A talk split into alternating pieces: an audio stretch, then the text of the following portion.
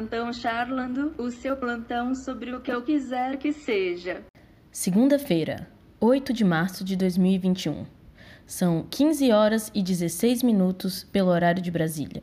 O Brasil completou ontem 11 milhões 19.344 casos confirmados de Covid-19, batendo então uma meta histórica em que, pela primeira vez desde o início da pandemia nesse país, atingimos mais de mil mortes diárias em um domingo, dia da semana em que normalmente há menos dados lançados referentes ao Covid no sistema.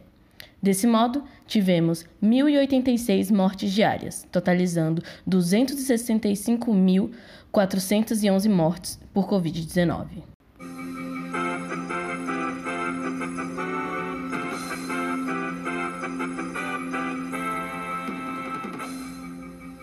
Hoje eu vi um post no Instagram, ontem na verdade, é, dizendo que se para cada um dos mortos por coronavírus no Brasil a gente fizesse um minuto de silêncio, o Brasil teria que ficar por seis meses calado. Para ser ainda mais precisa, eu fiz a conta e sabendo que é, em um dia temos 1.440 minutos, hoje o Brasil está devendo aproximadamente 183 dias de minutos de silêncio para a vida dos brasileiros. Deve ser isso que os governantes e os tomadores de decisão devem estar querendo fazer, porque, honestamente, o silêncio de vários governantes é tão ensurdecedor quanto a dor de quem perdeu alguém por causa da pandemia. Na verdade, pior do que isso, né? A gente está tendo que ouvir todos os dias pedidos de desculpas ou então reclamação de que o brasileiro não deixa de mimimi. Eu, como cientista e como pessoa que teve o privilégio de acesso à educação de alto nível, eu acredito que acompanhar a pandemia tem sido uma tortura para a comunidade científica brasileira.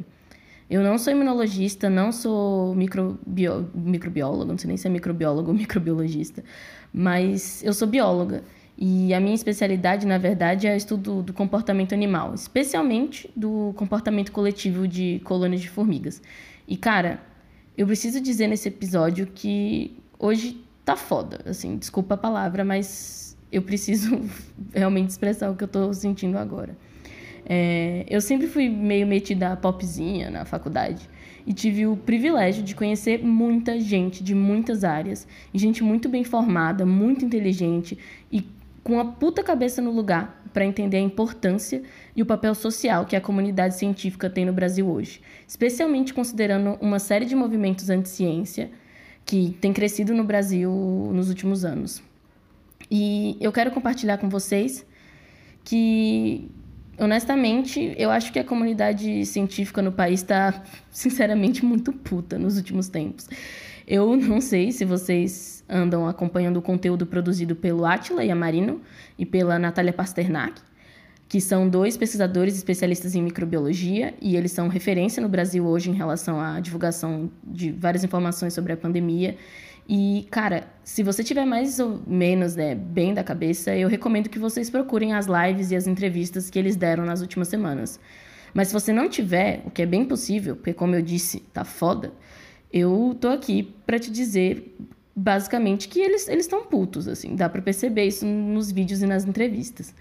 É, a comunidade científica no Brasil tá puta com a gestão da pandemia. Nós, especialmente, é, nós estamos muito frustrados, eu acho, porque estamos trabalhando intensamente para gerar informações sobre o coronavírus, verificar fontes e divulgar com o máximo de clareza possível o que é relevante sobre esse vírus e a pandemia para quem estiver ao nosso alcance, seja, sei lá, comunicando para sua família, seja de fato se juntando com um grupo de pesquisadores que vai pegar dado e vai modelar e pensar no que, que a gente pode tomar de decisão em relação a isso.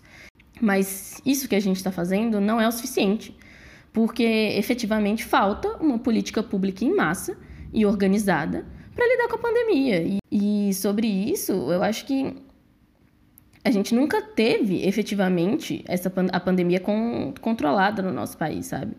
E agora, do jeito que a situação tá, tá tudo tomando proporções que, sinceramente, eu tenho até pesadelo só de imaginar. E é literal isso, porque acho que pelo menos durante os últimos seis meses eu tenho tido diversos pesadelos em que eu estou em aglomeração sem máscara. Inclusive, essa semana, o meu pesadelo foi que a minha família tinha decidido ignorar a pandemia e ainda por cima tinham jogado as minhas máscaras PFF2 fora e eu não estava conseguindo encontrar máscara para sair na rua, assim. Foi esse tipo de coisa que eu tenho sonhado ultimamente. Eu vou tentar não me prolongar muito aqui sobre o que os governos poderiam fazer, mas eu vou fazer uma previsão muito, muito arriscada e muito triste aqui hoje. Eu honestamente acho, isso é um achismo, mas eu acho que eu tenho bastante informação para achar isso. Eu acho que se o Brasil não adotar um lockdown verdadeiro nas próximas semanas, existe uma chance muito alta de surgir mais uma linhagem do vírus no país. E ela vai ser mais agressiva e mais perigosa do que a anterior. E cara, a gente não quer pegar ela. O nosso país vai quebrar com isso, e eu acredito que as consequências das ações das próximas semanas podem afundar o Brasil num processo que, honestamente, assim, dure anos, talvez décadas de medidas governamentais tentando amenizar o nível da desigualdade social que a pandemia vai agravar no nosso país. Pô, Mila, mas pra que uma mensagem dessas? Você quer propagar o pânico entre as pessoas? Honestamente, não, eu não quero. Mas, cara, eu acho que se a divulgação científica no Brasil não ficar um pouco mais agressiva, porque é realmente uma questão de risco, especialmente nas próximas semanas, eu acho que as pessoas nunca vão entender a importância de tudo que a gente está dizendo. Sobre o lockdown. Mila, não dá para ter lockdown e deixar o povo preso em casa morrendo de fome. Como que o brasileiro vai pagar suas contas? Cara, é isso. Quando os cientistas pedem por um lockdown, a gente está fazendo isso para proteger a vida das pessoas. E isso inclui especialmente as vidas das pessoas que são minoria e que a gente sabe que são um verdadeiro grupo de risco no Brasil. O país está enfrentando uma grande crise econômica, os níveis de desemprego tão altos, o nível de trabalho informal está muito grande no país. E isso se refere à maior parte da população. A maior parte da população que é preta, que é parda, que é pobre e que é excluída. O Brasil gostou de brincar no passado, né? Muito de hashtag Black Lives Matter, hashtag Vidas Negras Importam. Mas as medidas públicas escolheram, isso eu acho que é uma questão de escolha, talvez seja muito duro eu falar isso e talvez eu esteja equivocada, mas para mim é uma questão de escolha. Eles escolheram deixar o coronavírus correr solto no país, porque quem morria mesmo era quem era preto e quem era pobre. A partir do momento que ficou claro que era na periferia que a situação da pandemia estava realmente muito grave, a postura dos governantes mudou muito, o que para mim só serviu para escancarar o quão grave é a questão da desigualdade no nosso país. E acima de tudo, o quão silencioso e intrínseco à nossa sociedade é o projeto de genocídio da população preta no nosso país. Eu não vou me adentrar nisso, eu acho que eu não tô, não entendo disso o suficiente para falar muito mais. Eu não vou entrar em números, mas se você quiser dar um Google e procura, sei lá, mortes, Covid 2019, é, pessoas pretas ou pessoas negras, alguma coisa assim. Você, eu acho que você vai se espantar com a quantidade de reportagens sobre isso e a quantidade de dado que mostra que a probabilidade de uma pessoa preta morrer por Covid é muito maior do que de uma pessoa branca. E o motivo disso é, conscientemente ou inconscientemente, é, é, acho que é claro. A população que tem acesso ao trabalho formal, às melhores condições de trabalho, a condição de home office nesse contexto da pandemia, é majoritariamente branca, não é periférica. Ou seja, os brancos tiveram o privilégio de não precisar se expor à pandemia para sobreviver. O que eu quero dizer é que existem sim medidas que os governos poderiam tomar para amenizar essa situação. Governos do mundo inteiro que decretaram lockdown investiram nisso. Putz, será que realmente não é a hora de investir numa política de renda básica para a população? Vamos regula tentar regulamentar isso, fazer o povo não morrer de fome em casa. Ao menos aqui em São Paulo tem uma série de vereadores que querem lutar por isso. Tenho certeza de que, em certo nível, isso poderia ajudar vários municípios. E assim, se vocês forem olhar os planos, por exemplo, eu vi ontem um link mostrando os planos de medidas do governo do Reino Unido. Gente, é muita medida para dar suporte para a população, sabe? Lockdown é isso. Lockdown é fique em casa, a gente vai segurar a barra para vocês.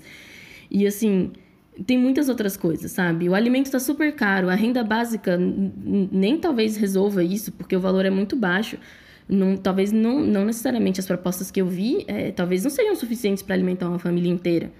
Mas Será que o governo não poderia incentivar a produção de alimentos para o mercado interno ao invés de externo? Porque, assim, até onde eu sei, do que eu vi de notícia, é isso que está fazendo o preço de tantos itens da cesta básica aumentarem de preço.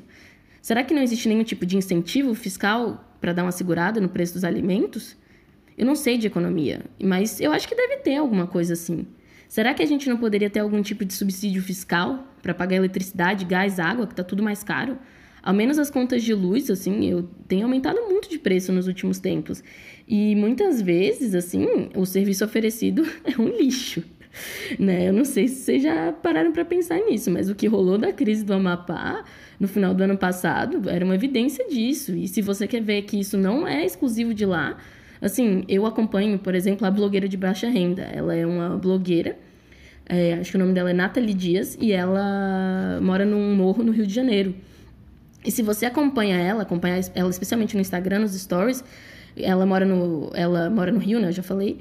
E nos últimos dois meses, eu já perdi as contas de quantas vezes ela passou horas sem energia elétrica, postando stories no escuro, denunciando a qualidade do serviço, sabe? Ela não, às vezes, conseguia produzir o conteúdo dela, que é uma blogueira, porque não tinha energia. E não era tipo cai e oscila, era, sei lá, cair ela ficava quatro horas sem energia. E isso aconteceu inúmeras vezes, assim, sabe? É muito, muito complicado. Enfim, o que eu acho de fato é que algo pode ser feito, e acho que muito pode ser feito. E muito pouco do, de todas essas coisas que são possíveis de serem feitas agora, elas estão sendo de fato implementadas. E eu digo isso porque eu tenho certeza que o nosso país tem uma ou duas dúzias de especialistas, assim, e eu, eu inclusive acho que tem muito mais gente que poderia ajudar de fato a guiar melhor as nossas políticas públicas nesse momento para atenuar a nossa crise econômica e finalmente ter alguma chance de controlar a pandemia. Tipo, eu acho que isso é muito importante, porque eu acho que a gente vai entrar numa ladeira abaixo que para a gente sair, gente, realmente vai ser muito tempo para a gente amenizar a situação de hoje. E assim, talvez, né, você já tenha pegado Covid. E aí você deve, ou então você conhece alguém que teve que não ficou tão mal. E aí você deve estar com a sensação, ah, tá todo mundo exagerando, né? Pegar Covid não é tudo isso. A gente só precisa mesmo correr para vacinar os idosos, porque são eles que realmente ficam muito mal, eles que morrem mais. Eles e os grupos de risco, né? Velho, eu acho que a gente sabe muito já sobre o Covid para dizer que não é uma doença simples. Assim, né? Tem a, a, a, piadinha, mas assim, Covid não é pouca bosta. Covid é muita bosta, sabe? É uma doença muito complicada. É, até então, né, o que a gente sabia é que as primeiras variantes do Covid, na maioria dos casos, só eram mais agressivas em idosos e nos demais grupos de risco.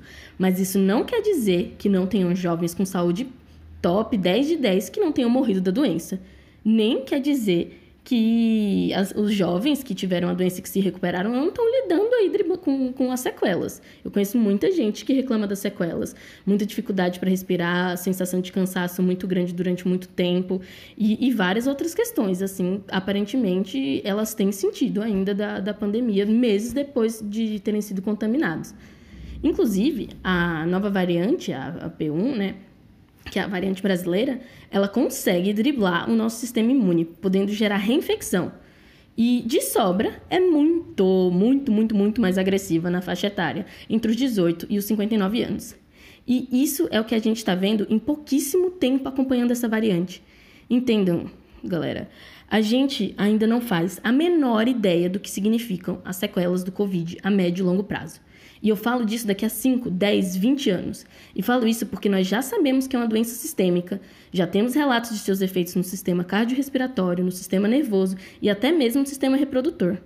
Inclusive, já que eu mencionei isso, eu vou até destacar, porque eu acho que isso ainda não foi suficientemente noticiado, mas um dos órgãos com maior índice de infecção pelo vírus, né, no sentido de que a quantidade do vírus nesse órgão é muito alta, são na verdade os testículos, e alguns especialistas acham que isso significa que o Covid pode diminuir a fertilidade quando a infecção é muito alta nesses órgãos. E, inclusive, eles identificaram que a carga viral pode ser muito alta nos testículos é, também nos pacientes assintomáticos. Ou seja, o vírus pode afetar parte do nosso corpo que a gente ainda nem sabe, que a gente nem está sentindo agora.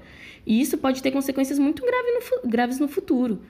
Tipo, imagina que você manda seu filho de 16 anos para a escola agora ele vai pegar Covid, não vai ter nada demais, assim, vai, sei lá, ficar um pouquinho doente, ficou de boa, talvez nem tenha nenhum sintoma, é agora as escolas reabriram, está preocupado porque ele está perto do vestibular, então imagina, como que vai parar de estudar agora? Não tem condição. Mas aí, daqui a 20 anos, ele está lá tentando engravidar a esposa dele e ele descobre que ele é estéreo. porque ele pegou Covid na escola. Talvez a gente nem consiga identificar que foi esse o motivo, mas talvez seja por isso. É, imagina se daqui a 10 anos a gente começa a observar um aumento no número de derrames ou de AVCs em pessoas de 40, 50 anos, que não é comum, né? Uma pessoa tão nova ter um derrame ou um AVC. E aí a gente vai rastrear o ponto em comum entre essas pessoas e, putz, o único ponto em comum foi que ela pegou Covid durante essa pandemia. A gente não sabe o que vai acontecer no futuro. Eu não tô querendo, tipo, preocupar horrores as pessoas que pegaram, porque às vezes você não tem controle mesmo da situação. Mas isso é importante de ser dito, a gente não sabe o que vai acontecer a médio e a longo prazo. Isso significa que a gente tem que tomar cuidado, sim. E você talvez esteja pensando, nossa, Mila, que exagero, que alarmista. Sim, cara, é muito foda ouvir essas coisas. Para mim é muito foda falar essas coisas também. E eu não tô falando isso para gerar pânico entre as pessoas. Eu tô falando porque essas coisas são possíveis e a gente precisa ser mais cauteloso. Vocês querem um exemplo de alguma coisa meio dessas de doença a longo prazo que, mano, chocante? Procura encefalite letárgica no Google e procura também a história do Tempo de Despertar. Tem um filme sobre, um filme muito bom, inclusive, mas é mais difícil de achar o filme. É, você tem que ir na, nas redes mais difíceis de encontrar. Eu acho que talvez ele só tenha disponível no HBO Go. Não sei. Mas, enfim. E esse filme, né, ele é inspirado num livro do Oliver Sacks que se chama também Tempo de, de Despertar. O Oliver Sacks ele era um neurocientista e ele escreveu um milhão de livros, assim, contando dos casos, etc. E aí, nessa história, tem várias pessoas que estão sofrendo de questões neurológicas bem punk, assim. Uma galera que está sofrendo com afasia há muito tempo, está tendo uns tremores que parecem de Parkinson, mas as pessoas são muito novas e na prática não tem mesmo uma associação com Parkinson quando eles estavam tentando estudar. E ninguém tem certeza absoluta do que aconteceu para ter essa doença. Mas uma das possibilidades que são levantadas, e assim, é uma hipótese que a gente não consegue de fato verificar e testar, é que a, a, o ponto em comum na, no desenvolvimento dessa doença existe uma chance de ter sido consequências da gripe espanhola. Porque viram que várias dessas pessoas que tiveram é, esses sintomas, mais ou menos na mesma época, eles pegaram a gripe espanhola mais ou menos na mesma época, em diferentes faixas etárias. E aí eles têm essas consequências lá na frente. E aí, será que o Covid talvez não tenha uma coisa assim lá no futuro? Pode ser que tenha. Eu, honestamente, do fundo do meu coração, espero que não. Porque eu acho que já deu, sabe? Mas é isso, sabe? Vírus não são brincadeira. O Brasil precisa de um lockdown de verdade. Porque enquanto quanto mais a gente aumenta a contaminação, que é o que está acontecendo agora, mais chances os, os vírus têm de encontrar uns microambientes, né? E esses microambientes podem favorecer a ocorrência de novas mutações no seu material genéticozinho. Então, basicamente, os vírus mudam e são essas mutaçõezinhas que criam as novas linhagens dos vírus. Quando a gente fala ah, da, linha, da variante P1, a variante B117, é o vírus que originalmente sofreu alguma mutação e de repente criou uma linhagem um pouquinho diferente. E na prática, essas novas linhagens que vão surgindo, elas podem ser mais ou menos fracas do que a original, né? A primeira que de onde elas se originaram. Mas existe uma tendência de que as linhagens mais fortes, elas vão ser melhores em se transmitir. Então elas vão se transmitir mais e mais rápido. E cara, isso é um problema muito grande, porque quanto mais isso acontecer, quanto mais linhagens forem surgindo, quanto mais variação for tendo dentro das, da, dos tipos de coronavírus, mais é, fracas vão ficar as vacinas que a gente tem. Porque cada vez mais tem chance dos vírus que estarem, vão estar circulando, eles podem ser mais, muito diferentes do que os que foram usados para criar as vacinas. Não é mais o mesmo vírus circulando, porque eles já acumularam um milhão de coisinhas diferentes dentro do material genético deles. E aí, meu amigo, a gente está competindo numa corrida bélica com o vírus. E, cara, eu acho que a gente vai perder, sabe? A gente tem muita chance de perder porque a comunidade científica não vai conseguir rastrear tantas variantes e dificilmente vai conseguir arranjar soluções que protejam contra todas elas. É um risco que a gente não quer correr, sabe? É, eu gravei outro podcast há um tempo atrás, é, acho que é o episódio 2 do, do Charlando, que é tentando explicar um pouco sobre os vírus e como eles funcionam, cara. Eles são muito bons em sobreviver. Então, se você quiser entender mais sobre isso, escuta esse episódio, porque eu tô tentando explicar exatamente isso e por que, que isso é tão preocupante. E é por isso, gente, que o Brasil precisa do lockdown agora. A gente precisa comprar tempo. Acima de tudo, isso é uma questão de comprar tempo. Tempo para a comunidade científica pensar em tratamentos, pensar em curas, soluções. O Instituto Butantan, por exemplo, além de ter produzido a Coronavac em parceria com a, a Sinovac, acho que é Sinovac o nome da empresa, está é, tá investindo também no desenvolvimento de um soro para tratar o corona. Ele até já protocolou para a Anvisa, pedido para testar em 3 mil pessoas. Vamos ver aí onde isso vai dar. A gente precisa de mais tempo para finalmente acelerar a nossa vacinação, que está acontecendo agora de uma forma muito lenta. Tipo, é vergonhoso, sabe? Em 2008, é, o Brasil chegou a vacinar 800 mil pessoas por dia. E agora, 12 anos depois, com muito mais recurso, muito mais integração e comunicação, a gente está mais de um mês vacinando e a gente não bateu nem 12 milhões de pessoas. Poxa, algo pode ser feito. A gente já fez melhor do que isso. Enfim, eu queria pedir desculpa por estar tá tão exaltada nesse episódio. Eu acho que eu tô muito, muito frustrada e decepcionada com tudo que tá acontecendo. E eu não consigo me isolar desses sentimentos agora. E foi justamente conversando com alguns amigos, alguns colegas cientistas, sobre esse sentimento que, que nos veio, né? Então a gente chegou numa pergunta, que foi uma pergunta honesta que a gente fez um para os outros. Tá, a gente não tem controle da situação. Porque nós não somos ouvidos, a gente não, não consegue orientar o, o que a gente acha que é o mais certo agora. O que de fato a gente pode fazer? O que de fato você pode fazer? Cara, e a gente pensou muito sobre isso e eu vou falar algumas coisas do que eu acho que você pode fazer. É, você pode comprar máscaras PFF2 e N95, elas são bem baratinhas, vendem em vários lugares e principalmente casa de material de construção, essas coisas. E você pode tentar substituir ao máximo as máscaras de pano. Isso é sério, porque elas são as únicas que efetivamente protegem contra o vírus. Às vezes você põe sua mascarinha de pano e você acha que você está abalando, está super protegido, mas ela para de funcionar direito em duas horas de uso e aí você passa no mercado, faz um bocado de coisa, demora muito mais que isso e na verdade você não está se protegendo nada. Mas se você tivesse com a PFF2, você poderia passar o dia inteiro com ela e ia estar tá muito mais seguro. Dei uma pesquisada que, assim, tem o jeito certo de usar essas máscaras. Tem vários canais com, com dúvida no Google também, vocês acham isso. Se precisarem de alguma coisa, né, manda um salve pro meu contato que fica no, na descrição do podcast, que eu procuro isso e eu mando isso para vocês. É, outra coisa que você pode fazer, você pode deixar de aglomerar. Sei que isso é bater na tecla que todo mundo já ouviu, mas é sério. Quanto mais gente junta, mais chance de uma única pessoa contaminada tem de transmitir o vírus para dezenas de pessoas de uma só vez. E aí o corona ganha, porque ele vai atingir milhares de pessoas em alguns dias. E a gente não vai ter nem, às vezes, diagnosticado e começado a lidar com os problemas dessas pessoas que começaram a ficar contaminadas.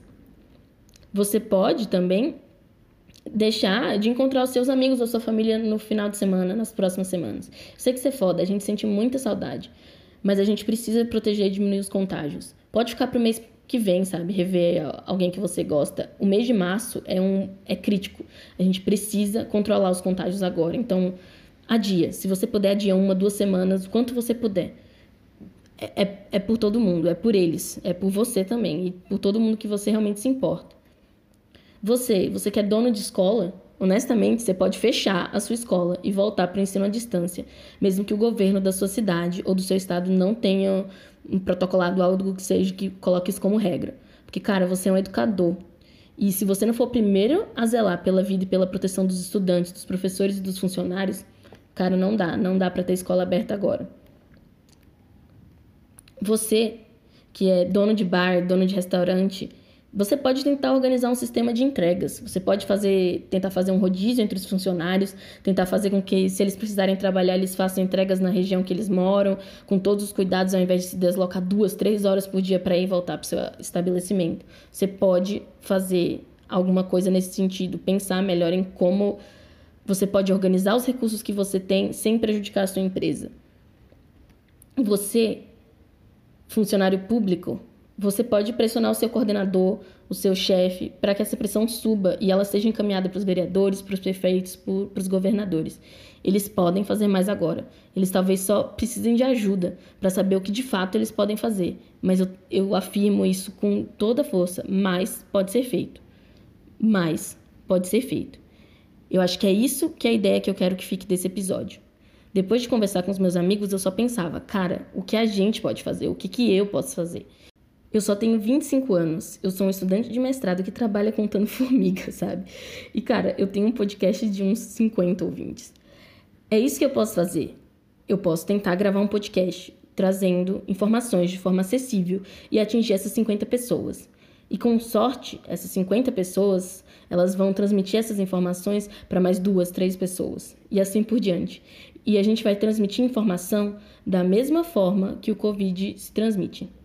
A gente vai se propagar. E talvez um dia quem escute esse podcast seja um deputado, um prefeito, um vereador, um dono de uma grande empresa. E talvez assim ele faça alguma coisa. Ao menos ele faça o que está ao alcance dele, sabe? Eu acho que é sobre isso. Como eu disse, eu estudo formiga. E em um formigueiro acontece algo muito interessante. É, existe a formiga rainha. E todo mundo acha que ela controla tudo do formigueiro, que ela ordena tudo e que ela manda em tudo. Mas na verdade, essa rainha não controla o comportamento coletivo do formigueiro. Quem controla mesmo são as formigas, que vão tomando pequenas decisões e vão recrutando mais e mais formigas para aquela tarefa junto com elas. E aí, de repente, a gente vê que a colônia inteira está fazendo alguma coisa. O formigueiro inteiro está fazendo aquilo. E o que eu acho é que o Brasil não pode contar só com as suas formigas rainhas.